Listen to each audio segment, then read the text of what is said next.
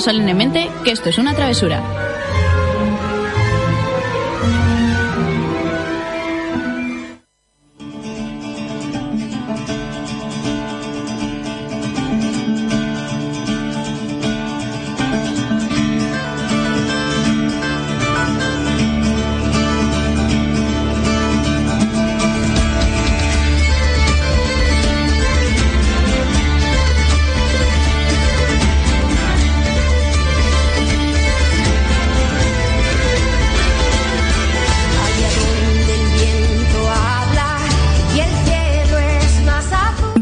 Travesura Realizada, tu programa de literatura en el que te contamos todo lo relacionado con el mundo de los libros y los cómics y donde los spoilers están penados con la muerte. Uy, lo he intentado, he intentado distraerla, pero no, ya no surte efecto mis encantos. Ya lo, lo tiene controlado. Totalmente. Pero cuando menos os lo esperéis, ¡zas! Me inventaré la intro otra vez. Muy buenas noches, chicos. ¿Qué tal? Feliz miércoles si nos estáis escuchando en directo y feliz Día. por la noche o en el momento en que nos estéis escuchando de la semana. ¿Cómo estáis? Pues muy bien. Eh, un poquito solos. Sí, la verdad es que hay demasiado silencio. Sí, ya acostumbrados a estar cinco personas, ahora de repente estar aquí tres, Es- se me hace raro. Es muy raro, es muy raro. Yo estoy descolocado, la verdad. Pero bueno, Bueno, hoy nos faltan Tere y Aurora, pero bueno, no pasa nada. eh, las echamos de menos, pero bueno. mm, Pero ya está, pero ya tampoco, está, tampoco eh, es una cosa excesiva. Por no venir hoy, hemos decidido que la próxima cena la pagan ellas, así Oh, que sí. que se vayan haciendo la idea. Las próximas han faltado dos, Dos obviamente, cenas. una paga cada cena. Claro. Es verdad. No, pero Tere la semana pasada sí vino. pero, No, pero- no, pero, no, pero faltan hoy- dos personas. Claro, cada Ah. persona paga una cena. Claro, exactamente. Oye, qué bien pensado. Nah, si es que cuestión de comida, Luis, un, un jefazo. Dices Luis como si no fuéramos nosotros igual. Ya, en vale, verdad, pues sí. no, lo apuntamos y queda aquí registrado para que luego no digan que eso es mentira. Bueno, pues vamos a empezar con Notis, que he traído dos cosas curiosas que quiero comentaros.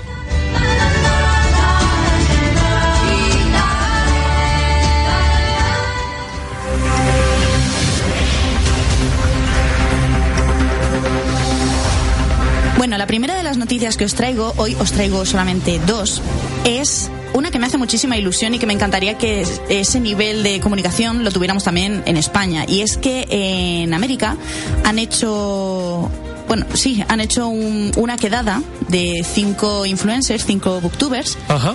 con Michelle Obama. Michelle Obama. Lel. Eh, pero cinco influencers. Cinco booktubers. No influencers. O sea, es cierto que yo me he metido a curiosear en los cinco canales y a dos de ellos yo ya los conocía porque son booktubers literal, solamente, única y exclusivamente, pero es cierto que en los otros hay más contenido, pero también hablan de libros. Ajá. Y me parece brutal, pero brutal, porque además ha sido una colaboración directa de YouTube. Si tú te metes en YouTube y pones YouTube Originals o pones Booktube, eh, una discusión con, con, Miche- con Michelle Obama, te sale. ¿Y por qué? Porque, eh, si no lo sabéis, os lo refresco yo, eh, hace muy poquito Michelle Obama sacó su primer libro que se llama Mi Historia y es como una pequeña bio- biografía después de haber eh, vivido en la Casa Blanca Durante ocho años, que se dice pronto. Y que es una mujer que ha movido mucho, que ha hecho mucho por las mujeres, por bueno, por todo el mundo en general. Iba a decir iba a decir por las mujeres en especial, pero la verdad es que ha cambiado muchas cosas y ha ayudado mucho durante el mandato de, de su marido. Y, y me pareció curioso esto y yo lo descubrí porque en redes sociales tengo a dos de los que participaron y yo decía que han hablado con Michelle Obama, no puede ser. Digo, será la reseña de su libro. No, no. La Se han entrevistado. sentado en un espacio cerrado y los ha coordinado John Green. Fíjate. O Hace sea, poquito- el hace- moderador era John Green. Hace poquito estuvimos hablando de él, no sé por qué. Porque tú te leíste bajo la misma estrella. Eso es. Eso. Exactamente, no sabía por qué, pero sabía que habíamos hablado de él recientemente. Entonces está muy guay porque ella se muestra súper cercana con ellos. Claro, ellos, eh, ojo, claro, es que están hablando con la señora Obama. Y ellos están como, ay, qué nervios, a ver qué le pregunto, qué tal. Y, y ella se ve súper normal, como una persona normal, de a pie, de toda la vida. Hombre, también es lo que tiene llevar toda la vida eh, de relaciones públicas internacionales. Sí, pero me refiero a que... Natural que sueles Mola. A mí la verdad es que me ha gustado. Eh, lo cierto es que me parece que la entrevista dura 10 minutos en total en, en YouTube, lo podéis encontrar tranquilamente. Luego cada uno de los integrantes de la charla, de los cinco booktubers, han subido su, su trocito de entrevista. Pero bueno, que, que está bien, que a mí me ha gustado mucho y de hecho me ha llamado la atención y yo creo que en un futuro me leeré el libro de, de Michelle Obama. ¿Sabemos de qué va? Porque yo... Es una biografía Vale. en la que cuenta lo que ha sentido formando parte de la Casa Blanca todos estos años, lo que le ha movido por dentro, cómo se crió, cómo llegó hasta allí y cómo ha cambiado su vida después de todo esto. Entonces, guay. a mí la verdad es que me, me llamó la atención. Pero lo que más me gustó fue eso, que ha cogido a cinco personas de Internet, de Booktube, de sentarse y decir, bueno, pues os he elegido a vosotros en vez de a cualquier periodista que sepa más del tema para hablar de esto, para, para mostrar A algo ver, al final es- está reconociendo la figura del booktuber como, como figura que está promoviendo la lectura. Es cierto en que fuera de. España, la persona que, que se puede denominar como booktuber está mucho más reconocida que en España. De hecho, hay muchas por ejemplo, esto yo creo que ya lo he dicho alguna vez en el canal, sí que lo he comentado. Ha habido ferias en Latinoamérica que han buscado concretamente a, a un booktuber español o a una booktuber española para llevárselos a la feria para que presenten a otros autores. Sí, sí, porque al final, quiera que no, son las personas que más puestas están con el día a día. Bueno, igual que puede estarlo el redactor de una web de, de Claro, literatura. claro, tal cual. Pero bueno, aquí en España están dando pasitos pocos, pequeños, pero bueno, los están dando. Ojalá lleguemos algún día al reconocimiento que están teniendo ellos allí, porque es cierto que algunos casi que se ganan la vida con esto. También esto ya es meterse en el tema de, de YouTube, de la, De la monetización y monetización tal. Pero es cierto que el reconocimiento que tienen allí es una pasada y ojalá algún día nos acerquemos mínimamente a ello. Y bueno, pues nada, esto era simplemente una curiosidad que si queréis meteros lo podéis buscar, ponéis Booktube y Michelle Obama y os sale. Y ya os digo que no es una cosa muy larga. Y la siguiente es una noticia que he oído esta, esta misma mañana cuando he puesto las noticias, que yo no las pongo nunca, pero hoy me ha dado por ahí y las he puesto mientras estaba currando, y han identificado, después de 118 años, la identidad de Jack el Destripador. ¿En serio? ¿En serio? Sí. Pero esto ha pasado hoy. Verídico que lo han echado en televisión española. Digo yo que entonces algo de veracidad tendrá. Hace nada estábamos hablando de este tema también. Efectivamente, por eso, a ver, es un personaje que has- ha sembrado mucho, mucha expectación, muchos libros, muchas historias. De hecho, hace poquito se escribió, o sea, publicó, perdón, un libro de A la caza de Jack el Destripador o algo Sí. así, que lo protagoniza una mujer. Y mm, bueno, que yo he flipado porque gracias al ADN han conseguido dar con él. ¿Y quién era? Eh, vamos a poner un poquito en contexto, aunque la gente, todo el que nos esté escuchando, seguramente ya sabe quién Sí, es, pero es un hombre que aterrorizó todo Londres a finales del siglo XIX, ¿vale? Concretamente com- cometió cinco asesinatos Sí. eh, en muy poquito tiempo. Eh, Cinco mujeres a las que Exacto. mató brutalmente. Destripó, mutiló y demás. Todo. Muy completo. un- todo muy completo. Sí. Ahora se puede confirmar que el- eh, la identidad de Jack el Destripador es Aaron Kosminski, un barbero polaco que en ese momento tenía 23 años y que ya hace más de 100 años, esto ha- han pasado 118 años desde entonces, pues hace 100 años ya era el principal sospechoso. Y Pero al final no tenían no pruebas. tenían pruebas para demostrar que era Jack el Destripador. pero con una muestra de ADN que encontraron en ADN mitocondrial, es que lo estoy leyendo literalmente en el móvil y entonces eh, se me complica esto un poco. Lo han encontrado en el chal de una de las víctimas. Fíjate. El chal que estaba guardando un hombre que se consideraba detective de sillón o algo así, que es autor de un libro muy famoso que está relacionado con Jack el Destripador y que dice que llevaba toda su vida, bueno, toda su vida no, el caso. 14 años trabajando en ello y ayudando y al final han conseguido sacar que con ese ADN, porque es que además era eh, sangre y semen. Y Sí, han sí, conseguido coordinarlo, eh, han hecho coincidir con familiares vivos descendientes de, de este hombre, de Aaron Kosminski, y han visto que, que coincide, que el ADN coincide. Y han dicho, bueno, pues, pues ya está. Entonces me ha parecido una noticia tan brutal que he dicho, es que la tengo que traer aquí. Que ha habido tantos libros, tantas obras de teatro, tantas películas, Diciendo tanto que, era un, que no era, No, que, nunca se sabía quién era. ha habido tantas obras alrededor de esta figura que mm, es como que a la vez me, me alegra y me, me ha chafado un poco que se haya descubierto. Sí, es, es- mola tener que sea el, siempre. el misterio de Eso quién es. estaba detrás de la identidad de Jack el Estripador. Y además, eh, con el estudio tan amplio que han hecho, también han sacado un análisis de la posible apariencia que podía tener el asesino, y es eh, que tenía cabello castaño y ojos marrones, que coincide con la única declaración del único testigo fiable que tuvieron en toda la investigación. Fíjate que al final Pero todo, claro, tú dices, uno con el pelo marrón y los ojos Sí, oscuros, y dices, ah, Luis pues estupendo.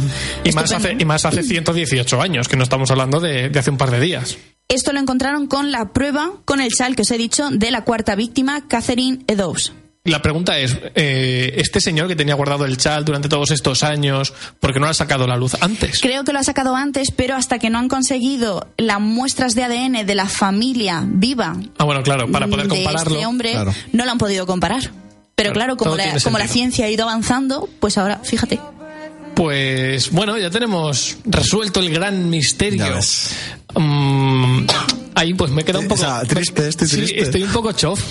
Eh, eh, hombre, está muy bien que se haya descubierto esto, pero a la vez estoy un poco chof. Yo estoy muy triste porque el, el sábado estuvimos jugando Al- Ramón y yo un juego de mesa en el que tenemos que descubrir quién es Jack el Destripador. Pues ya está, y son, macho. y son cuatro. Llevamos como 20 horas jugando ese juego. Ay, Intentando... pues os acabo de spoilear. Os ha ganado, A ver, os ha no. ganado la ciencia. No, porque, obvia- vamos, quiero pensar que el juego, como se publicó bastante antes de que se supiera, no, si, si el juego acierta, me muero. ¿Te imaginas? Que aparece un barbero polaco por ahí. Me moriría. Hasta las investigaciones que llevamos no hay ningún barbero polaco. Pero ahora ya, claro, cuando termine la campaña voy a ir pensando que Claro. voy a buscar un bar- barbero ese, pero es mujer, ese he dicho. Bueno, pues nada, hasta aquí las noticias de hoy. Espero que os hayan gustado y vamos a pasar a la siguiente.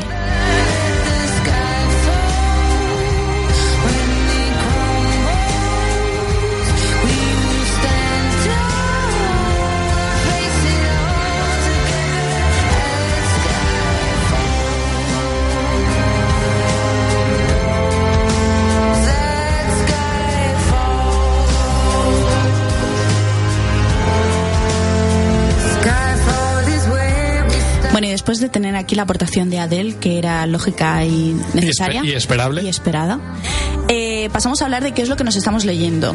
Y empiezo yo. Venga, me parece. bien. Porque sabéis que he estado eh, recientemente terminándome la lectura de la segunda parte de la segunda revolución, eh, el libro que dije que, aunque estaba bastante bien, me defraudó un poquito por ciertas incógnitas que en mi opinión se desvelaban demasiado pronto o te daban demasiadas pistas demasiado pronto, pues estoy con la tercera parte y última, por cierto, que cierra ya la trilogía, eh, justos iguales, no, iguales just, libres iguales justos. Eh, exactamente libres iguales justos. Eh, de momento llevo muy poquito llevo 50 60 páginas y he de decir que me da la sensación de que ya es mejor que el segundo libro en este poquito tiempo que llevo leyendo. Empieza mucho más rápido mucho más fluido da muchas más cosas por hecho y en general aprovechan mejor todo el bagaje que ya nos han ido contando los autores eh, a lo largo de los otros dos libros que lo que como lo hacía el segundo. El segundo ya era una segunda parte pero daba la sensación de que mm, reiniciaba la rueda desde el principio otra vez y en cambio esta tercera parte eh, desde el minuto uno ya te ha cambiado el concepto. Ya da por hecho que sabes lo que está pasando que entiendes el contexto social en el que se están moviendo los personajes y te pone en acción desde la página 4 Mm, empieza la cosa muchísimo más rápida eh, los personajes están en un punto de la historia bastante complicado, todos y cada uno de ellos, y lo poquito que llevo me está gustando mucho. E imagino que para la semana que viene habré avanzado si no lo he terminado, ya os contaré. Pero de momento muy contento. Qué guay. Vale, pues yo os comenté, la verdad es que no tengo mucho tiempo para leer, pero os estuve contando un poco por encima que había conseguido un, un libro juego de Sherlock Holmes, Sí. en el que y no recuerdo muy bien por dónde por dónde os conté, pero bueno ya termina el libro entero, son cuatro casos, ¿Y qué tal? Eh, una experiencia chulísima y eh, la apariencia del libro eh, puede parecer que, que es para, Para niños, para ¿no? niños, pero nada más lejos de la realidad. Es más, eh, de los cuatro casos he leído tres respuestas, he fallado los tres. Fíjate. Y era lo que eran los casos que tenía más o menos claros. Y el cuarto caso, que en- iba bastante perdido, he preferido ni leerme la respuesta y luego volver a, A empezar, ¿no? a- a empezar. Eh, muy, muy, muy aconsejable, la verdad. Eh, es muy, muy interesante ver cómo se desarrolla. Eh, tengo muchas ganas de volver a, a jugarlo, pero con Watson, que con Watson es más fácil. Porque tienes que saber hacer la pregunta correcta y Watson tienes una oportunidad más. Pero, eh, el- ¿cómo, cómo funciona la estructura del, del libro juego este? Pues- Porque ya me estás volviendo loco. Es como un como un elige tu propia aventura como Barner Dance, Sí. ¿vale? Es muy parecido. Eh, pongo siempre el, el mismo ejemplo porque es el más sencillo, es el de introducción. Eh, se ha perdido un gato y, y tú como Watson tienes que ir a, a buscarlo por el edificio. Bueno, pues lo primero que haces es salir al rellano y ya en el rellano recordar que es un cómic, hay dos dibujos con dos puertas, la puerta izquierda y la puerta derecha. Y cada puerta tiene un número. Pues dependiendo de dónde quieras ir tú, ese número te indica la página a la que, A la que tienes que ir. Vale. Tú vas al, a esa página y a lo mejor entras en una habitación y hay una ventana, hay un un, algo que brilla debajo de la cama y hay un cajón. Y cada uno lleva un número. Entonces tú pues, tienes que ir página por. eh, vas al cajón, la página 37, te vas a la página 37 y te cuenta lo que hay dentro del cajón. Te vas a la página 70, entonces abres la ventana y, Y poquito a poco vas, recu- vas Claro. recau- o sea, eh, vas recopilando, información pistas. y luego puedes interactuar con, con los personajes. Entonces tú te encuentras con un personaje y hay como 8 o 10 preguntas y dependiendo de, de si tú eres Sherlock o eres Watson, Ajá. puedes hacerle 3 o 4 preguntas. Claro, nivel de dificultad más Eso fácil es. o más difícil, ¿no? Eso es. Eh, entonces, ¿qué pasa? Pues eh, tú le haces una pregunta y te da una página, vas a esa página y te da la respuesta. Y también ocurre que algunas preguntas son mal vistas por los interlocutores y te echan de su casa, por ejemplo. Tienes que pensar muy bien qué preguntas. Claro, porque puedes perder la oportunidad de sacar más información. Eso es. Y si solo tienes tres preguntas, tienes que acertar y conseguir con la información que te han dado recomponer el caso. Y es un caso muy lógico. Yo iba un poco ahí medio confiado porque da la sensación de que es para niños. Y Y luego vamos. te dices, ah, pues, pues no. y pf, nada, pero vamos. Miguel, eh, mira, por Facebook nos, nos están comentando, nos comenta Patricia que le está llamando muchísimo la curiosidad de, de este libro. ¿Cómo has dicho que se llama? Eh, se llama Sherlock Holmes, eh, Cuatro Investigaciones. Es un libro juego. O sea, en, el propio, en la propia portada se llama libro juego. Vale. Y es de Ediciones Más que Oca, que es una. Mm, Una, una editorial relativamente... Eh, En verdad es de juegos de mesa. Claro, que ha sacado esto. Ha sacado esto porque se considera. Es que es un juego realmente. Claro. Se llama libro juego, aunque todo es leído. Pero la verdad es que está muy, muy, muy chulo. Yo lo, A mí me ha llamado muchísimo la atención, ¿eh? yo lo recomiendo a todo el mundo porque es que es un- una pasada y eso pensaba que era más para niños y conforme empecé a ver las respuestas Dijiste, lo mismo no. dije, vale, estoy perdidísimo. Así que, Bueno, pues yo por mi parte eh, tengo que decir que estas semanas no me está dando tiempo a leer. Esto no ha cambiado mucho desde la semana pasada esta, pero sí es cierto que he avanzado un pelín, un pelín en el segundo de la segunda revolución. eh, hered- ellos y nosotros, siempre los confundo. Ellos y nosotros. Y me quedan menos de 100 páginas, pero no encuentro el momento de sentarme a leer. Espero que esta noche, antes de irme a dormir, no sé yo cómo lo voy a tener, mm, me da tiempo a leérmelo. De aquí a la semana que viene me lo he acabado seguro. Pero, pero, es cierto que me estoy leyendo otros dos libros más mientras me estoy intentando leer este. Y es que uno de ellos me lo estoy leyendo en el móvil, que se llama De enfermero al cielo o al caldero, que es eh, de Irene Ferb. Y creo que de él nos hablé en las, en las novedades de este mes o del pasado, ¿verdad? No suena. No, ¿verdad? no suena. Bueno, pues os cuento. Este me lo, me lo pillé por Amazon Prime. Bueno, no, perdón. Me, acabo de ir. De Kindle, por el Amazon Kindle. Kindle por, la, por la aplicación Sí. Pues valía dos euros y me llamó la atención y dije, mira, me lo voy a, me lo voy a comprar, me lo voy a leer porque me llama mucho la atención. Y me lo estoy leyendo en el móvil. Y trata la historia de una mujer que se llama Julia, que se acaba de jubilar, ha sido enfermera toda su vida en el hospital y conforme acaba se jubila y dice al día siguiente, bueno, pues como ya no tengo que madrugar y no tengo que tal, pues me voy a ir a las Islas Mauricio, me parece que es, de, de retiro porque me hace falta. Y cuando está subiendo las maletas al taxi, se le cae la maleta, se da un golpe en la cabeza y se muere. Ah, ¿Qué? Y así, empie- está- así está- así empieza. Eh, así empieza el libro. Entonces, eh, no sabe dónde está, pero se le presenta un tío delante y le dice que es San Pedro, que haga fila y que ahora hablará con ella cuando le toque para ver si va al cielo o va al infierno. pues, Y ahí estoy.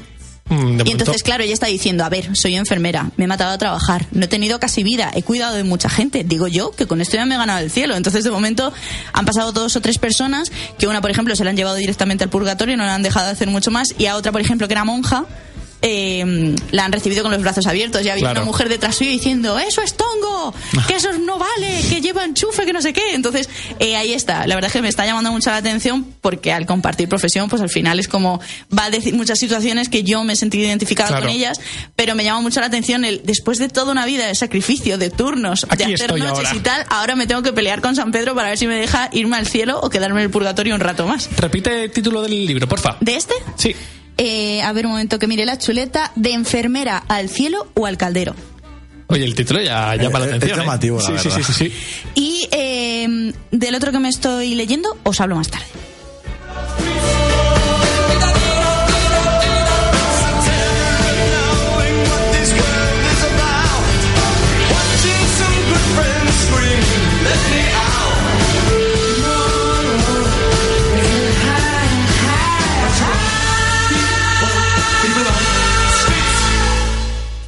Y creo que ahora Miguel tiene una reseña preparada, ¿no? sí. vamos a, Pues cuéntanos. vamos a contar cositas. Eh, me he leído un libro de Neil Gaiman, para variar un poco. Bueno, miento, tengo que contar la historia bien. Eh, estoy hablando de El libro del cementerio. Oh, un- ¿te lo habías leído ya? No, Yo es que me lo leí hace- fue lo primero que me leí de no, Gaiman. yo no lo había leído. Yo lo tengo pendiente. Y bueno, eh, quiero decir que primero era un libro que se publicó, según tengo apuntado, en 2008. Y luego eh, se pasó a la adaptación del cómic en 2015. Yo lo que he hecho es el cómic. Eh, el cómic sí que está dibujado por Craig Russell. Y Que creo que nos has hablado alguna vez de él. Sí, es un dibujante relativamente famoso. Y la verdad es que han conseguido. Han conseguido un efecto muy chulo con los dibujos. Porque yo el, el libro me lo empecé un verano, allí en el club. Sí. Y bueno, eh, fue un verano que como que empecé tres o cuatro libros todos a la vez porque me pudo el ansia. Y sé que fueron quedando por el camino, y ¿no? luego creo que no terminé ninguno, en verdad. Excelente. La vergüenza del lector. Y bueno, pues este libro me lo, me lo regaló Tere para, para una Navidad. Y como llevaba ya más de un año en la estantería, he dicho, uy, es el momento. Ahora tiene que caer. Claro, Ese cuenta para el reto, sí, por eso. es que... para el de febrero. Sí, es que era la desesperada, fue la desesperada. es que el hobby no me daba tiempo y dije, tengo que cambiar esto como sea. Y bueno, os cuento un poco por encima, porque la premisa, tanto en el libro, bueno, decir que como me he leído gran parte del libro, gran parte, pues un, un tercio o así del libro, y el cómic, eh, decir que está muy, muy, muy bien adaptado. Y el, es, un libro, es un libro muy visual, entonces el formato cómic... eh, Le, le- Sí. le da como. Le encaja a la Sí, sí, perfección, sí, ¿no? sí, es como, como anillo al dedo. Y bueno, os cuento, eh, la premisa en las primeras páginas, un asesino está matando a toda una familia, ¿vale? Es de noche, están durmiendo y ha matado a toda la familia. Y se le ha escapado uno, que es un bebé. Es un bebé. Se le ha escapado el bebé. Sí, tendrá, el bebé ha salido de la cuna y como el asesino cuando entró a la casa dejó la puerta abierta, El bebé se ha ido. El bebé se ha ido. Gateando. sí. Y empieza bien esto, ¿eh? Estos libros a mí me encantan. Este señor es un artista. Sí, sí, sí, sí. Y bueno, el, el bebé llega a un cementerio, ¿vale? Que realmente es como una reserva natural, eh, pero antiguamente era un cementerio. En el 1800 así, era un cementerio y luego se, se convirtió en reserva natural, pero ma- mantuvieron las lápidas, se mantuvieron todo. Entonces hace una mezcla entre parque y cementerio. Hay una cosa rara. Muy... Jue- Juegas al fútbol entre lápidas. Eso es, eso son las porterías. Una cosa un poco rara, pero bueno.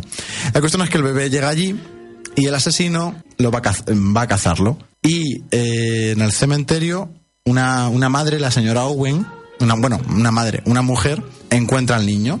Y claro, pues ah, empieza un debate sobre qué hacer con el niño. Claro, tengo un niño en es Un niño vivo en un que en cementerio. un cementerio, ¿Qué los solo. Claro, eh, son fantasmas. La señora Owen. Él ve a los ah, ah, espíritus. ah, vale, ese el niño los ve y se ríe, como diciendo, Claro. oh, qué guay, gente Claro. que me hace caso. La señora, Son fantasmas. la señora Owen son, son los eh, habitantes del cementerio. Lee. y aparece eh, esporádicamente el fantasma de la madre y le dice que, que van a asesinar a su niño. Claro, y, Y la- y que, y que lo protejan, ¿no? Claro, la madre desaparece porque como no va a ser enterrada en ese cementerio, No puede estar allí. no puede estar allí como fantasma. Entonces, después de una gran asamblea, eh, decide mm, mm, adoptar como mm, habitante del cementerio a este niño. Entonces, el- al convertirlo en habitante, el niño está vivo, pero mientras que esté en el cementerio, ningún ser vivo lo puede ver. Está protegido por los propios fantasmas, guay. entonces se convierte en alguien invisible. Y hay un personaje también un poco mm, fuera de lo común que se llama Silas, en el cual eh, recae la parte de tutor, ¿vale? Porque los señor, la señora y el señor Owen no tuvieron un hijo en, en la vida. Y entonces no saben bien cómo educar a este Eso bebé. es. Eh, lo adoptan como si fuesen sus padres, pero quien hace de tutor, quien le educa, quien le trae comida, es, el, es Silas. Que será una persona viva, imagino, claro. no, Ah, es un fantasma que trae comida, me encanta Mm, esto. Es algo ahí, Eso. es algo ahí un poco. Pero es que ni fu ni fa, es que Es- no te podemos decir claro. la naturaleza. Vale, vale, vale, vale. Eh, es alguien que puede, tiene el poder, es como el portero del cementerio y tiene el poder de entrar y salir del cementerio. Mientras Vale. que el resto de fantasmas no, él sí. Entonces se encarga de. de, el- su es cuidado. el nexo en común entre el mundo y el cementerio, ¿no? Eso es. Y. A ver cómo lo. Es que claro, ya no puedo contar mucho más, en verdad. Eh, Es, es el día a día dentro de ese cementerio de cómo, cómo va creciendo el niño. Claro, por cierto, el niño eh, no saben qué nombre llamarle y le llaman Nadie. Porque ¿vale? Se llama Nadie Owens porque realmente es alguien que no es, está y no está. Claro. Entonces juegan con eso y llega un momento en el que Silas se tiene que marchar, pero como es la única persona que puede mm, cuidar del niño, por así decirlo, eh, encuentra un sustituto. Y este sustituto da mucho juego porque te permite profundizar en un montón de mitos y en un montón de. no sé cómo llamarlo, de criaturas místicas muy. Creencias de toda la Eso vida es. que, que te abren los ojos ahí. muy, muy de Gaiman. Hay, es un libro duro porque, claro, a ver, mm, duro. Se habla de la muerte con mucha naturalidad, se habla de, por ejemplo, aparece una bruja que está en el cementerio, pero no está en terreno... ¿Sagrado? Sí, es que no, no se llama sagrado, pero bueno, no, no para que me sagrado, pero entendáis. en tono neutral. Eso es, Vale. que, que no, no- o sea, en el terreno en el que la enterraron no está bendecido por la iglesia. Vale, entonces. Entonces es como una especie de fosa común y está, entre comillas, mal visto por los habitantes del cementerio, pero Claro. nadie que no tiene ningún tipo de prejuicio, pues se hace amigo y bueno, pues es un poco eso, la vida de un niño vivo en el cementerio. Eh, Jay se lo ha leído en formato novela, tú en formato eh, Mm. Cómic. cómic. Claro, no os habéis leído la otra, la otra Yo parte. sí me he leído parte del cómic. Y yo parte de la momento. novela. ¿En, en qué me recomendáis que me lo lea? Yo cómic.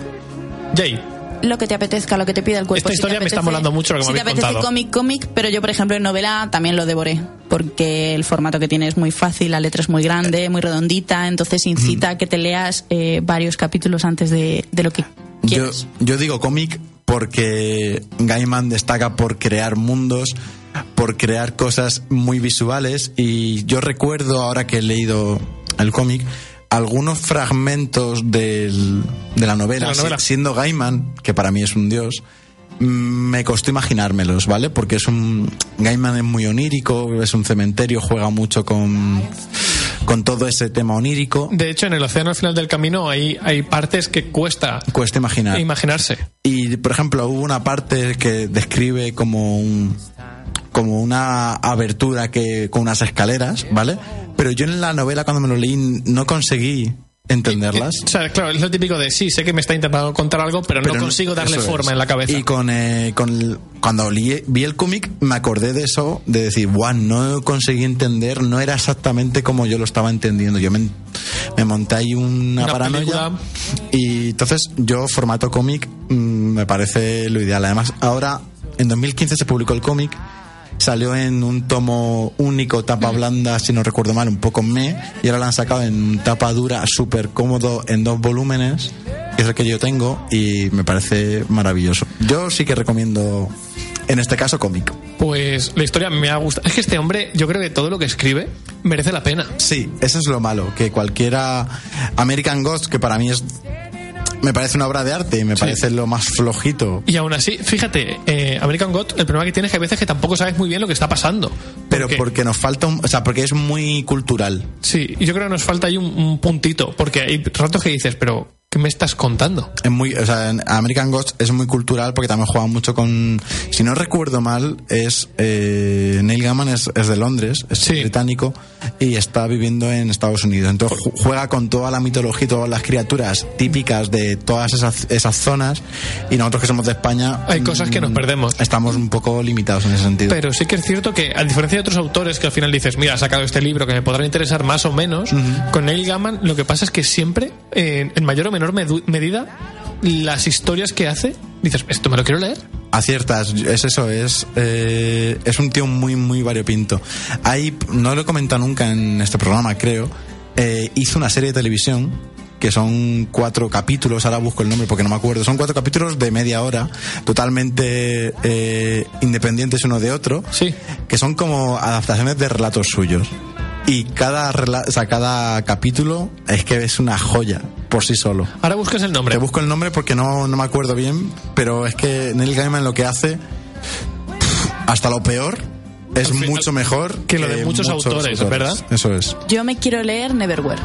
Que me parece que también es suyo. Sí. Sí, buah, es, es que ese tiene una premisa también muy chula. Yo, Es que solo me he leído el libro del cementerio y creo que tengo también uno que escribió con Terry Pratchett, ¿puede Sí, ser? Buenos El de Presagios. Buenos Presagios. Buenos presagios que sale la serie en mayo. Que, Exactamente. Que que- sale en Amazon Video, ¿no? Sí, creo que va a ser uno de mis. Porque la portada es blanca. Sí, Y lo, y lo me- tengo. Pues luego si quieres te lo dejo. No, si lo tengo yo Ah, también. ¿lo tienes tú también? Sí, me lo empecé y. Y lo dejé, pues la típica época que no lees tanto y al final lo dejas. Y como en mayo tenemos el reto de color, ya no es el reto, es todo lo que lea en mayo, porque tengo Va a ser- un montón de va ser libros, blanco. va a ser blanco. Tengo como cuatro libros escogidos para mayo ya directamente. Por cierto, a ver si para la semana que viene conseguimos estar el equipo al completo y ya comentamos un poquito del mes de marzo con el reto. Sí, que yo ¿Vale? no lo he ya lo, dejo- empezado. lo dejamos Sí. para. Por eso, por eso digo la semana que viene. Antes de pasar a mm, tu sección, ya que sé que vas a hablar ahora de, de audiolibros, iba a comentar precisamente que esta semana, bueno, ya lo comentaré la semana que viene en profundidad, pero me da la sensación de que no cumplo este mes el reto. ¿Has dicho? Sí. Y, Pues eso es otra cena que tienes que pagar. y me siento mal. Pero bueno, aún me quedan, estamos a día 20, tengo 10 días a ver si Ahí tengo que solucionar esto de alguna forma. Y esto va a tener que tirar de, voy a tener que tirar de un cómic o algo así, porque si no, no Eso es lo que en Es que febrero. No llego, ¿eh?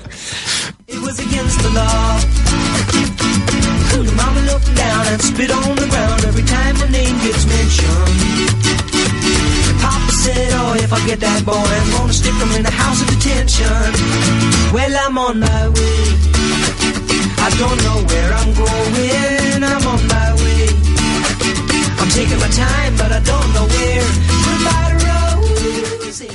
Bueno, la semana pasada, si os escuchasteis el programa, ya sea en directo o, o- o después, eh, estuve comentando el tema de los audiolibros, no sé muy bien cómo llegué a él, pero dije que quería intentar hacer una sección hablando concretamente de, pues eso, de los audiolibros. Ajá. Pero he pensado que en vez de meter todas las aplicaciones que puedo tener a mi alcance de una, voy a hacerlo poco a poco y cada mes voy a traer una mini sección hablando de una aplicación diferente. Ah, pues sí, mejor. Entonces hoy, por ejemplo, os traigo o vengo a hablaros, mejor dicho, de Storytel, ¿vale? Es una de las aplicaciones que más mm, Repercusión, visibles están sí. haciendo ahora mismo porque ya nombraré otras en otros momentos, ¿vale? Pero ahora mismo vengo a hablaros de esta porque es concretamente la que llevo probando lo que llevamos de semana. Ahora mismo, eh, Storytel mm, tiene una. A ver, de normal tiene una oferta. Una oferta, entre comillas, de que puedes probar la aplicación durante 14 días y si te gusta, pues entonces ya te suscribes. El problema que a mucha gente le provoca la duda y que al final no prueban siquiera la aplicación es que te pide la tarjeta de crédito. Pero eso no hay problema porque conforme haces la prueba, o sea, conforme Cancelas te la- eh, lo cancelas la cancelas suscripción, y te ¿no? dice, vale, no sigues con nosotros, pero tienes un, el tiempo que te 14 diga. días. Pero ahora hay una oferta de 30 días. A ver si nos acordamos luego y pasamos el enlace por redes sociales para que la gente que le interese le pueda echar un vistazo porque son 15 días más que ayudan bastante. Y esta aplicación eh, tiene tanto ebooks como audiolibros, que es lo que a mí me interesaba. Pero la duda que yo tenía era, vale, ¿y en qué idioma está esto? Porque Eso te iba a decir. La mayoría, desgraciadamente, para mí, suelen están estar en solamente inglés. Pero, ¿cuál ha sido mi sorpresa cuando he estado toqueteando un poquito más la aplicación y me he dado cuenta de que hay más en español de lo que yo pensaba? A esto tiene pros y tiene contras. Pros. En el hipotético caso de que te quedes con la aplicación, yo ahora mismo voy a probarla durante 30 días. Te cuesta eh, a través de la web. Me parece que sin la web son 12 euros al mes, ¿vale? De forma ilimitada. Sí. Pero si lo haces a través de la web te cuesta 10 y puedes descargarte todos los ebooks y audiolibros que quieras. Todos los que hay, como si te quieres descargar todo el, eh, todo el catálogo. Pero te lo descargas, me imagino que dentro de la app y que cuando acabe ese mes que tengas contratado. Mm, Hombre, claro, luego se borra. Claro, obviamente. Pero me refiero a que si tú lo haces de continuo, que, Sí, que tienes ahí el que no tienes ¿no? límite de no, es que has pagado tanto, pero solo puedes descargarte uno o dos libros. Ah, Vale. y hasta el mes que viene nada. No, no, puedes descargarte los que quieras porque a lo mejor te empiezas uno y lo típico de, pues mira, no me gusta. Ni leyéndomelo ni, ni oyéndolo, es que no me gusta. Entonces, eh, yo conforme me meto en la aplicación, que la tengo aquí puesta, te va haciendo, hay, hay distintas secciones de recomendaciones de los más populares, en torno al Día del Padre que fue esta semana, eh, relacionados con la primavera, de títulos destacados, hay un poquito de todo, ¿vale? Y Storytel es original también. Hay, hay audiolibros e ebooks en inglés, yo me voy a centrar en los audiolibros, que es lo que me llamaba la atención, pero si queréis ebooks también tenéis un montón y un montón de novedades, pero yo, por ejemplo, esta me la descargué y la quise probar porque me quería leer El Príncipe del Sol de Cloud Read Books y cuál ha sido mi sorpresa al descubrir que no es en esta aplicación en la que está, pero, pero he descubierto otras muy chulas. Vale, la, la duda que me surge ahora, Dime. dices que hay tanto eh, audiolibros, en español y en, y en inglés.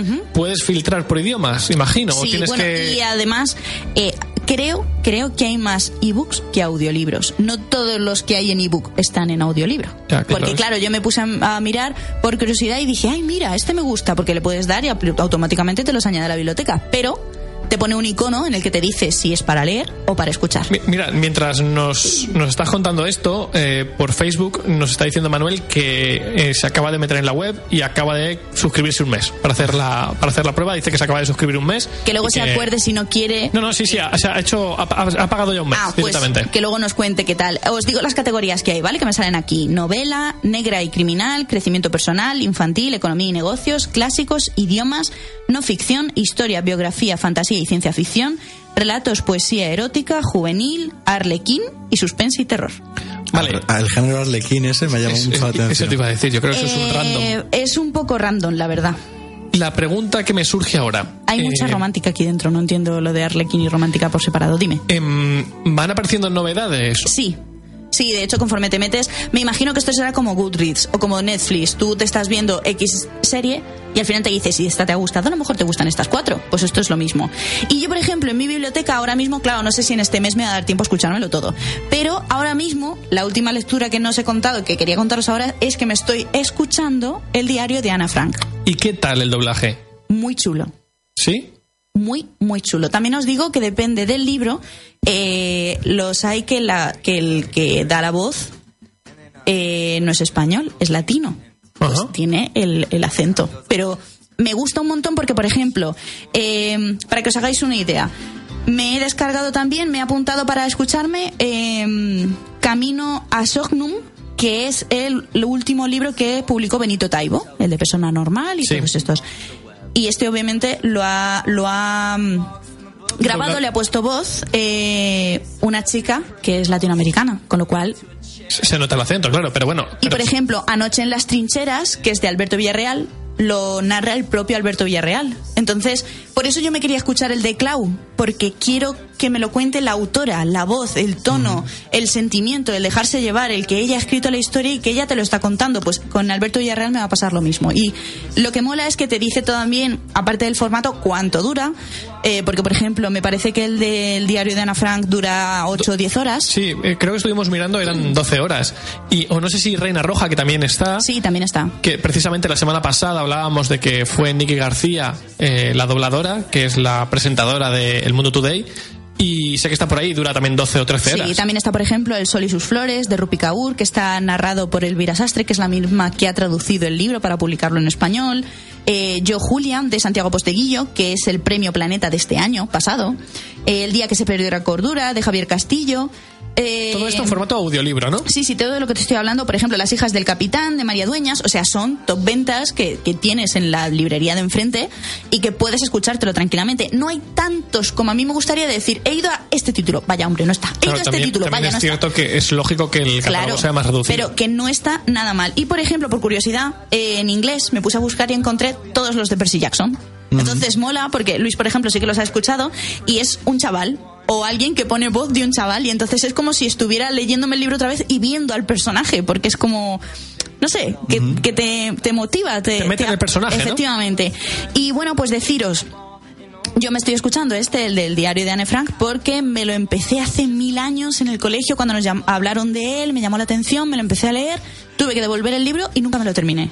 Luego me acuerdo que en un mercadillo del colegio, del instituto, lo conseguí, pero no encontré el momento de leérmelo. Y me está encantando porque lo narra Laura Prats y tiene una voz tan dulce que, que no me entero de que lo estoy escuchando.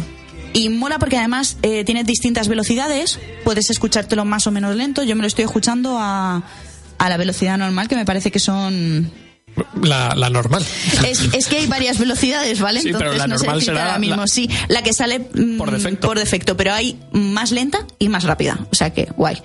Y mm, qué más, qué más contaros. Sí, son 12 horas y media el del diario de Ana Frank. Llevo dos horitas o algo así. Y mm, Has, eh, has dicho que em, te puedes descargar. Te lo puedes descargar para escucharlo sin conexión, Vale. lo cual está muy bien. Eso es como en iBox. Que dices, Exactamente, tú- no quiero gastar datos, voy por la calle Vale. y te lo descargas. Problema. ¿Un problema que tiene? Aparte de que no encuentras a lo mejor todos los libros en concreto que dices, mira, yo me voy a descargar este, ¿no lo tienes? No puedes pasar de capítulo. No puedes elegir el capítulo.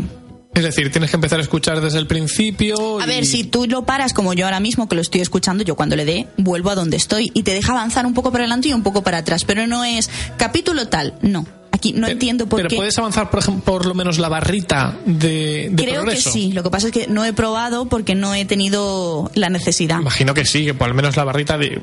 Si dices, oye, mira, quiero seguir por la mitad del libro, Me imagino al que menos sí. a ojo. Pero no tienes la facilidad de capítulo 4, capítulo Mm. 7, capítulo. No. Entonces, claro, tú imagínate el decir, guau, no me acuerdo de lo que pasaba en el capítulo 3 que me parecía súper importante. Ponte a buscar, a ver en qué momento, Claro. ¿sabes? Entonces, y que son, en este caso, por ejemplo, 12 horas. Ponte a buscar. Pues ¿sabes? fíjate, lo de un, un índice por capítulos Sí. lo veo En fundamental. esta aplicación, eh, esto por ejemplo, se lo leí a CC Books, eh, que, que lo puso en, su, en un hilo de Twitter, que fue con la que cogí la idea de poder hablar de los audiolibros, porque era algo que a mí personalmente, como usuaria, me quería probar. Y ella decía exactamente lo mismo, que le gustaba, pero al final había dejado la aplicación por el tema de que no, no encontraba todos los libros que ella quería. Sí, pero Y mí, el tema de los capítulos era un punto. ¿qué quieres que te diga? Yo por 9,90 del índice. Pero por 9.99, que me estás diciendo que está Reina Roja, que hay un montón de novedades y demás. Sí, pero mí- tampoco, quiero decir, yo entré por un libro que no está. También fue coincidencia, pero a lo mejor te digo, va, me quiero es- escuchar este libro, no está. Me quiero escuchar este otro, no está. O sea, yo me he contentado con lo que hay porque he ido a buscar, a probar, a ver qué tal. Pero también quiero decir que quiero probar otras aplicaciones para ver con cuál me quedaría. Vale, a mí esta de momento me convence. O sea, quiero decir, por el precio que tiene, me convence. No está mal, A no ser que luego nos traigas otra semana otra que es que. No lo sé, ya te digo, para el mes que viene quiero, cuando se me acabe la, eh, la prueba de esta, quiero probar otra diferente para ver con cuál me quedo. Esto es como cuando probé Nubico. Yo después de Sí. Nubico no he encontrado otra mejor. Pues esto es igual. A Entonces, ya os diré. me ha más una duda que quería consultaros y es vamos a imaginar que se crea una aplicación que funciona en todos los dispositivos y que tiene mm, catálogo infinito, ¿vale? Todo lo que queráis lo tiene. Ahora la pregunta es ¿cuál es el precio que pagaríais al mes por acceso ilimitado a todos los libros que se os ocurran? 9.99 me parece el, el precio de, su- de una, a una suscripción mensual perfecto para un servicio. En mi caso, mm, yo- 10 euros al mes me parece lo ideal para pagar Spotify, para pagar Netflix, para pagar Sí, para- lo que sea. Un servicio de suscripción por 10 euros al mes, a mí me parece que si, da- si ofrece buen contenido y variado, eh, Y lo pago sin problemas. ¿Y hasta cuándo, hasta cuánto estarías dispuesto a pagar? Mm, 10, 15, como muchísimo. Y ya mm, me picaría el bolsillo. Pero 10 euros sin problemas. Es que ten en cuenta, por ejemplo, perdona que te corte, que hay audiolibros que. o, o un libro en tapa blanda o, o en Kindle Sí, sí, sí, sí. que vale 12 euros. Claro, por eso es que pagar 10 euros al mes por un catálogo ilimitado me parece muy bien. O sea, me parece estupendo. Yo diría entre 10 y 15. Por, porque, porque si, por ejemplo, te da la opción de que sea audiolibro, ebook, te da, te da ahí mucha manga ancha y tienes a la carta el contenido, pues a mí me, me- vamos. También es cierto que no pagaría más porque no, o sea, por mucho catálogo que tenga, tú tienes un tiempo limitado para Ah, disfrutar claro. ese mes. Es decir, Sí, pero poder elegir Claro, lo que eso tú sí. quieras en vez de limitarte al catálogo para tu tiempo. Claro, pero también puedes decir con esos 10 euros, si voy a leer un libro al mes, me, voy a la librería y escojo el que quiero. Pero quiero decir que por eso- yo 10 euros lo veo muy bien porque sé que más o menos me va a dar seguramente más libertad o voy a poder acceder a mucho más contenido eh, por eso- con esos 10 euros del que me tendría si me lo gasto en un libro en un mes, que seguramente me tendría que comprar otro libro más y al final sería más dinero.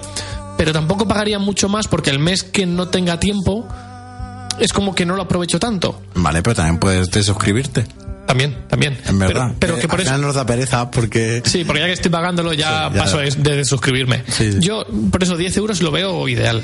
La verdad es que sí. Es como Spotify. Yo, mm, 10 euros lo veo el precio perfecto para escuchar música sin problemas, sin anuncios y sin nada. Sí, yo... A ver, 10 euros es el ideal para mí también. Mira, por aquí. Creo que hasta 20 em, podría llegar a pagar.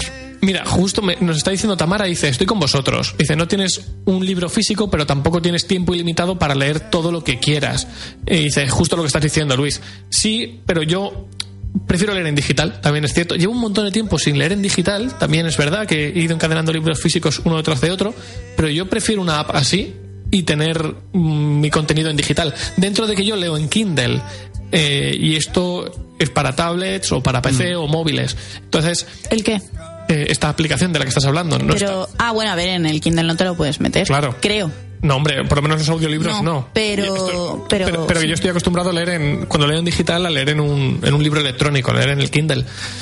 Bueno, a, a mí los audiolibros me están valiendo como, como alternativa a un podcast, a escucharme vídeos que tengo atrasados de YouTube que no tengo que tener el ojo puesto, pero sí puedo el oído de decir estoy recogiendo lo que sea y me lo estoy escuchando y la verdad es que estoy probando a ver qué tal porque yo decía en su momento a lo mejor no me concentro lo suficiente, pero si te llama la atención el libro es que al final eh, Merece la pena. Merece la pena.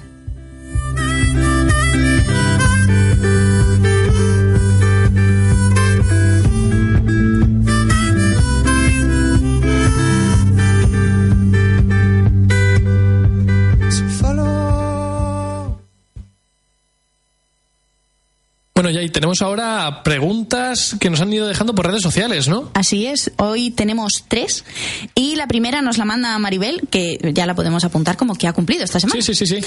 ¿Consideráis que la literatura española está infravalorada con respecto a la literatura extranjera?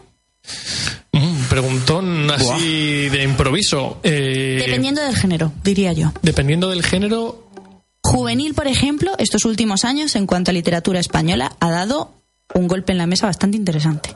Por ejemplo, sí, pero ¿no crees que aún así sigue viéndose como... Y, y entendedme cuando digo esto, ¿vale? Porque no es así. Pero ¿no crees que se sigue viendo un poco como literatura de segunda? La literatura española en general, Yo creo que no. comparada con la, con- sobre todo con la literatura eh, Depende. inglesa, americana. Yo creo que no. yo vuelvo a decir que depende. Mm, no. T- Lo eh, tenéis claro, lo tenéis, veo que lo tenéis claro. Es que nada más que el problema que tenemos los españoles en todo, no en literatura, Es que siempre parece que nuestro producto es, es peor que el de fuera. efectivamente, efectivamente, pero además a mí me pasa. A mí me pasa con el cine, sobre todo. Yo, bueno, el cine, pero el cine para mí juega otra liga. Pero, por ejemplo, eh, un juego de mesa, un la misma temática, eh, o sea, el mismo juego. En un- si si fuera extranjero, ¿no? parece que, que- que lo compro con más confianza como pensando que me va a gustar más. O un cómic igual. Ah, no, pero es- Y luego hay, hay guionistas y dibujantes españoles, Españoles. que le- les he dado una oportunidad y me- son de mis cómics favoritos.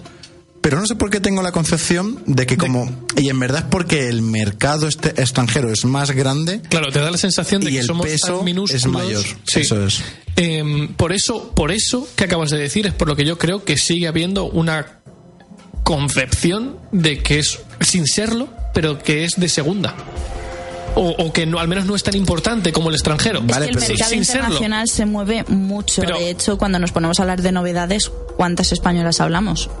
Cada vez más. Todo hay que decirlo, cada vez más. Por cierto, un, un comentario que nos están dejando que me parece muy importante es que dice, me dice Tamara, dice, no creo que, que sea que, o que esté infravalorada, sino que llega a menos público por la barrera del idioma. Que también puede ser eso, que al final, como se queda en nuestra burbuja, da la sensación de que no llega más allá y, y no, lo, no lo vemos tan extendido. pero mm, no, no, no compro el argumento de la barrera del idioma porque los libros en inglés vienen a España en español.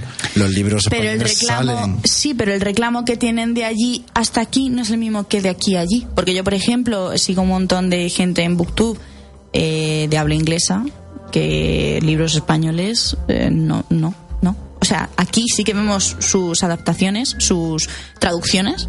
De decir, vale, aquí ha salido este de Nelly Susterman, no te preocupes que esto en unos meses o años está aquí. Pero aquí ha salido los de Laura Gallego y yo no he visto, por ejemplo, por decirte un, es- un ejemplo Ajá. muy top, los de los Guardianes de la Ciudadela, yo no he visto una traducción en inglés, que a lo mejor la hay, Sí, pero pero, que al no la menos- he visto en ningún sitio. Esto daría para debate. Da para debate Sí. porque yo no, no tengo muy Claro, claro. no te- exactamente. Pienso Pero que Muy buena pregunta, ¿eh? Pienso que en parte es culpa nuestra. Yo no, creo que no- también. no que sean. Exactamente. Yo creo que tenemos la concepción. Eso es. Y eso al final pasa factura, ¿eh? Sí. Bueno, la siguiente pregunta nos la manda Libros con Chispa y es, ¿cómo ordenáis vuestras estanterías en casa? ¿Por género, editorial, autor? Como caben.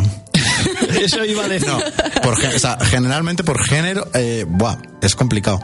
En libros, por género. Cada estantería es eh, fantasía, realista, ciencia ficción, ¿vale? Y los cómics por editorial. ¿Los cómics por editorial? Sí. Sí. T- Todos los cómics van, o sea, editorial. Aunque tengas cómics, por ejemplo, pon temática, por Sí, sí, la sí, típica sí, sí. superhéroes, aunque los tengan que tener separados. Sí, están eh, Marvel cómics, o sea, superhéroes Marvel por un lado, superhéroes DC por el otro. Fíjate. Fíjate, no, no había pensado, tengo dos tipos de organización. Pues yo por mi parte, mira, por ejemplo, en casa de mi madre tengo tres estanterías. La de la izquierda es más de mi infancia y mi adolescencia. Sí, te lo tienes dividido de una forma muy curiosa. Luego la de en medio eran mis libros favoritos. Y la de la derecha... Pendientes de eh, leer. No todos, por favor. Pero una gran parte, ¿eh? No, era solamente una aleja. El resto están todos leídos. Pero son como los que me he leído a través de... Después de haberme abierto el canal. Ajá. Son todos los que están más a la derecha. Y, por ejemplo, en casa ahora mismo, pues como caben. Sí. En las más altas están mis libros favoritos, en plan Juego de Tronos, Harry Potter, eh, Corazón de Tinta, etcétera, etcétera. Y luego abajo están los pendientes por leer, más pendientes por leer, etcétera, etcétera, etcétera. Pues en mi caso yo ordeno por sagas. O sea, A ver, eh, vamos a ver, yo pero- las sagas las por juntas, eso, eso. es- eso es No, no, pero ya está. Ya está. O sea, yo, mm, según. O sea, vamos a ver, tú, tú llegas a tu casa con un libro de cocina y lo pones al lado de cualquier libro.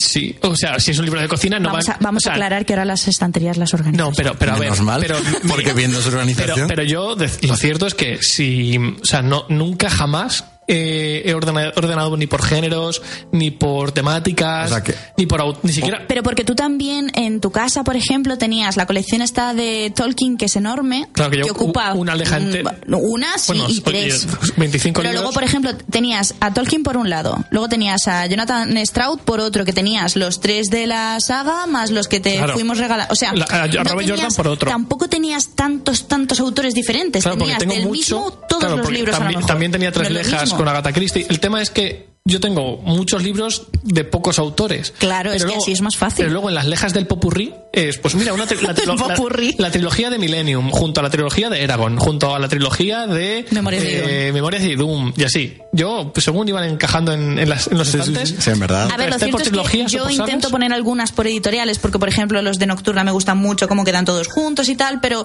yo los pongo por tamaños. A mí me, me, me- me molesta mucho que estén ahí en Ay, plan a mí pum, me pum, encanta. pum, pum, pum, pum. A mí me encanta No, que a- cambien los tamaños. A mí me molesta la vida, pero luego hay que, yo soy práctico, entonces es, mi hermana viene y me dice, hoy me ha preguntado, ¿tienes nada de Carmen Laforet? Y sé que sí, pero sé dónde está porque tengo la estantería de clásicos, entonces es llegar y hacer así, toma. Como si fuera una, una biblioteca, porque tío. para colmo, para colmo de la enfermedad, eh, están ordenados alfabéticamente. Ah, que Ah, los tienes alfabéticamente. Están por género y no sé si todos, los cómics no. Los cómics están eh, en función del formato, porque tiene que ser tapa dura, tapa blanda, tapa dura, para que las tapas blandas no se rompan. Eso está muy claro. Madre mía. Pero, Dios, qué enfermedad tengo. Pero, por ejemplo, todos los clásicos sí que están ordenados alfabéticamente. Entonces, Vale, Carmen pero- Laforet, voy a la L y lo ¿Y, saco. y qué ocurre Fuerte. cuando eh, quieres ordenar alfabéticamente, pero eh, ese libro que quieres meter en la A, por ejemplo, forma parte de una saga? Claro, no puedes meter. Es que los clásicos no tienen sagas. ah, bueno, solo, ejemplo. vale, solo ordenas alfabéticamente lo- los clásicos. Eh, alfabéticamente por autor. Entonces la saga no hay, Ah, bueno, no hay claro. problema. Vale. Vale, o sea, Porque va todo en uno, claro. Claro. eh, ¿Sabes, ¿Sabes algo que a mí me molaría mucho hacer, pero no he tenido tiempo ni paciencia? La estantería con color. No, Con gama de colores Ay, es una pero eso- pasada. Queda, queda súper pero, chulo. pero es un caos. Pero no, no es Sí, práctico. No es Por- práctico, pero, Claro. pero estoy harta de verlo y es como, me encantaría, pero, pero luego al mismo tiempo sería como, Dios mío, porque también es cierto que, que yo no lo hago ni por colores ni nada, mi estantería queda como quede, como a mí me guste, pero no miro el tono de los colores, sino más el tamaño y la organización de los libros y tal. Pero a mí me dices, eh, Jai, déjame tal libro y te- sé decirte ahora mismo con los ojos cerrados dónde está el libro. Al final eso es lo importante. Sí, en verdad sí.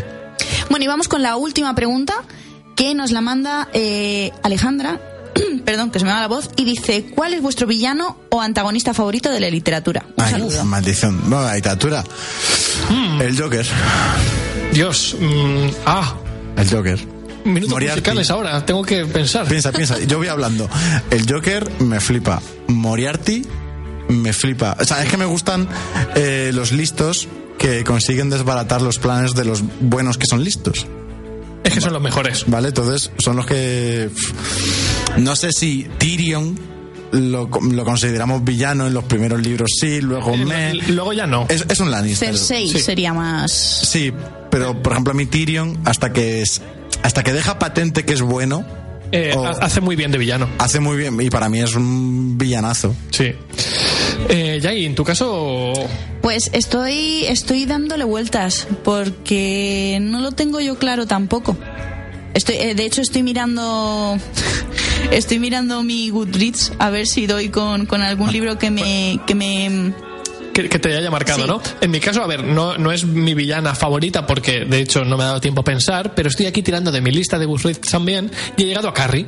Y en Carrie. eh, Es villana. No, pero no, no, no Carrie como tal, su madre. Ah. Su madre, eh, recuerdo em, la sensación de odio y de angustia que me produjo esa mujer em, hacía muchos, muchos años que ningún otro personaje me lo había provocado. Dolores Umbridge. Oh, Olé. qué buena. Otra, ¿qué tal bailas? Es que no me ha dado tiempo a llegar ahí. Guau. Pero es que. Otra ¿qué tal? Eh, Gollum. No, pero Gollum yo, no me gusta como villano. yo Gollum de hecho no lo considero villano. Yo lo odio considero- con todo Hombre, mi ser. hace un poquito la puñeta. Yo lo ¿eh? considero una gran víctima de, de ¿De todo. qué? ¿De qué? De, de Sauron. ¿Qué víctima ni ocho cuartos? Está, al final está, es, es- es- es- hace el papel de un de un. ¿De de un de una junkie? persona que sí precisamente está enganchado al anillo y a lo que le proporciona y Y, al y- y consigue lo- y hace lo que sea por tenerlo. Sí. Pues es malo. A mí, por ejemplo, en pero y da, que no, que no, que no. Qué asco de personaje, por Dios. Risan en una corte de rosa y de espinas, en el primer libro que hace de malo, me mola mucho de malo. También pero yo de momento me o sea sin no me ha dado tiempo a mirarlas esta pregunta la contestaré la semana que viene más tranquilamente pero me quedo de momento con la madre de Carrie en No lo es Umbridge. eh, me, me produ- de verdad que me produjo un malestar. O sea, mm, estaba sintiendo lo mismo que siente Carrie durante el libro. Y eso no me pasaba desde hacía muchísimo tiempo. Drácula Fíjate, ¿sí? es un villano a tener en cuenta. Yo es que tengo pendiente leerme también tengo Drácula. pendiente. Yo es que, o sea, en verdad soy un tío súper sencillo. Eh, me gustan siempre los mismos personajes buenos y los mismos personajes malos. Los buenos me gustan siempre el profesor sabio. Mm, Dumbledore, Gandalf, Yoda. De ese estilo. Ajá. Aslan, de Crónicas de Narnia. Me flipan. A mí Aslan me cae de mal. Pues a la calle lo discutimos. y, de, y de villanos Menos me, mal que me he traído el móvil. me gustan eh, los super in- o sea no, no me gustan poderosos me gustan in- muy inteligentes que pongan al bueno en un aprieto A mí me gustan... que sea como una partida de ajedrez casi Yo que quiero, pen- quiero ahora dedicarle un poquito de tiempo a esta pregunta porque a mí me gustan los villanos con los que casi que estás más de acuerdo que con los buenos. claro es que A para ti, mí eso Theon Greyjoy, por ejemplo, te encanta. ¿Quién? Theon. Theon Greyjoy, pero a mí no me parece. En ese caso, la gente lo considera un villano y yo no lo considero un villano. Yo lo quemaría. Yo lo considero una persona. también víctima víctima Pues Claro, en cierto sí, mo- eso tiene. caso- en gran parte sí. De hecho, me encantan esos, esos personajes en los que mm, dices, es que es un villano, pero yo preferiría que ganara. Esos son los que a mí me gustan. Vale, a mí, Luego eso- le a mí eso no me pasa nunca pero pero sí que me gustan los villanos con los que digo eh, de una forma retorcida tienes razón. Y me voy a Grindelwald Mm, sí, mm, Tiene lógica lo sí. que hace, no es jaja, qué malo soy, quiero dominar el mundo, porque si no, no es, tengo una motivación y, Y- tiene un sentido. y te lo vendo estupendamente. Y te lo vendo es. hasta el punto de que puedes estar de acuerdo conmigo. Eso es, es decir, vale, soy- eres malo porque la peli se ha encargado de decirme que eres malo, pero, si, no, a lo mejor ser- te compro el discurso. Exactamente. Mira, por Facebook nos comenta Patricia que eh, en su caso ha optado por la madre de la trilogía de Batzan, que dice que le pasó lo mismo que me pasó a mí con Carrie. Y Tamara eh, escoge el villano de origen, de Dan Brown, que dice que precisamente es de los pocos con los que ha estado de acuerdo. El único, el único libro de Dan Brown que no me he leído tiene que ser ese. Pues mm, yo contesto la semana que viene. Uf, ahí cliffhanger. Sí. Bueno, pues hasta aquí el programa de hoy. Espero que os haya gustado mucho, que nos dejéis comentarios. Gracias por las preguntas que nos dejáis en redes sociales todas las semanas. Recordad que nos vemos la semana que viene y recordad, travesura realizada. realizada. Never walk on